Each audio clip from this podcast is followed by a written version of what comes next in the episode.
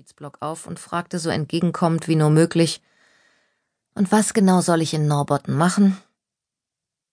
Grace hob diverse Stapel mit Unterlagen an und stieß dabei um Haaresbreite einen Becher mit abgestandenem Kaffee um. Keiner der Mitarbeiter bei der Zeitung arbeitete an einem eigenen Schreibtisch, nicht einmal die Ressortchefs. Grace war eine von vier Nachrichtenredakteuren, die sich den Tisch miteinander teilten, der Jahr ein, Jahr aus rund um die Uhr genutzt wurde. Die anderen Ressorts, angefangen von Sport über Gesellschaft und Kriminalität bis hin zu Ausland, Investigativressort und Kultur, waren um den Newsdesk herum verteilt wie Satelliten um die nie stillstehende Erdkugel. Gerade eben hatte ich den Zettel noch. Ich glaube, es war Corlix, meinte Grace. Immerhin etwas. Gehorsam notierte Ambra sich den Ort Corlix.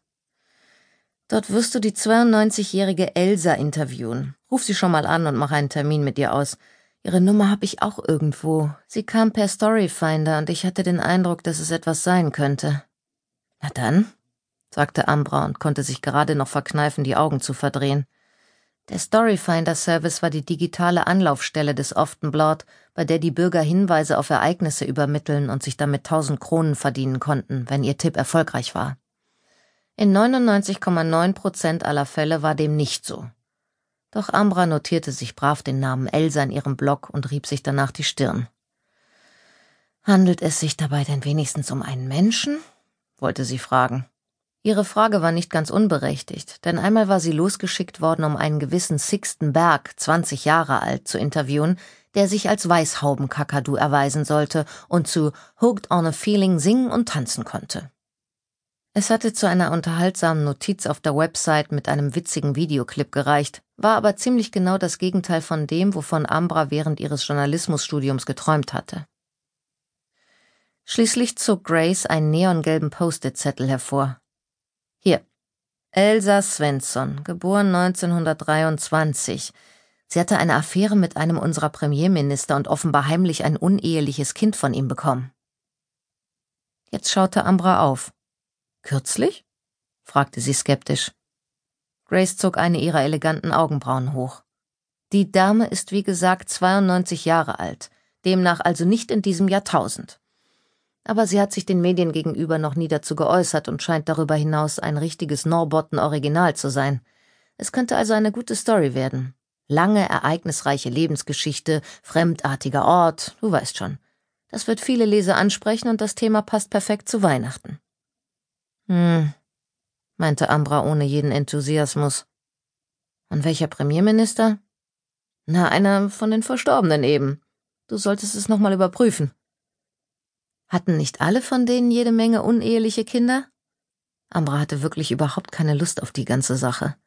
Da würde sie lieber über einen Doppelmord oder einen Verkehrsunfall schreiben. Nun komm schon, Ambra, das Ganze ist wie für dich gemacht und genau das, was du gut kannst. Die Story erzielt bestimmt jede Menge Klicks und ich habe die Order erhalten, in Zukunft noch mehr von dieser Art zu bringen. Sowas verkauft sich wie verrückt. Außerdem möchte die Dame gern, dass du es übernimmst. Sicher, meinte Ambra trocken. Doch es kam tatsächlich vor, dass Leser gezielt mit bestimmten Reportern sprechen wollten. Sie schaute zum Fenster, in dem ein adventlicher Lichterbogen aufflackerte. Die Existenz der ganzen Branche basierte auf möglichst vielen Klicks, die Werbeeinnahmen einbrachten. Außerdem konnte sie die Tatsache nicht ignorieren, dass sie praktisch nur eine eventuelle Umorganisation davon entfernt war, ihren Job loszuwerden. Ihre Karriere dümpelte mittlerweile schon seit ein paar Jahren vor sich hin, und Ambra konnte die Tendenz nur mit einer Abwärtsspirale vergleichen.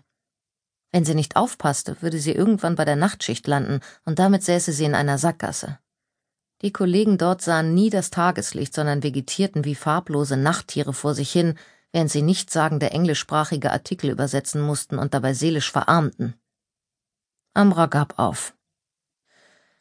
Fotograf? fragte sie. Grace nickte. Lokaler Freelancer, Du musst vor Ort Kontakt zu ihm aufnehmen. Okay. Ambra stand von ihrem Stuhl auf. Jetzt schon Feierabend zu machen kam nicht in Frage. Stattdessen würde sie sich in der Personalküche einen Kaffee holen, aus der Kühltheke ein eiskaltes Sandwich besorgen, danach die 92-jährige Else anrufen und schließlich so lange in der Redaktion sitzen bleiben, bis sie ihre Recherche auf den Weg gebracht hatte. Hurra! Schickst du mir die Infos, die du hast? bat sie.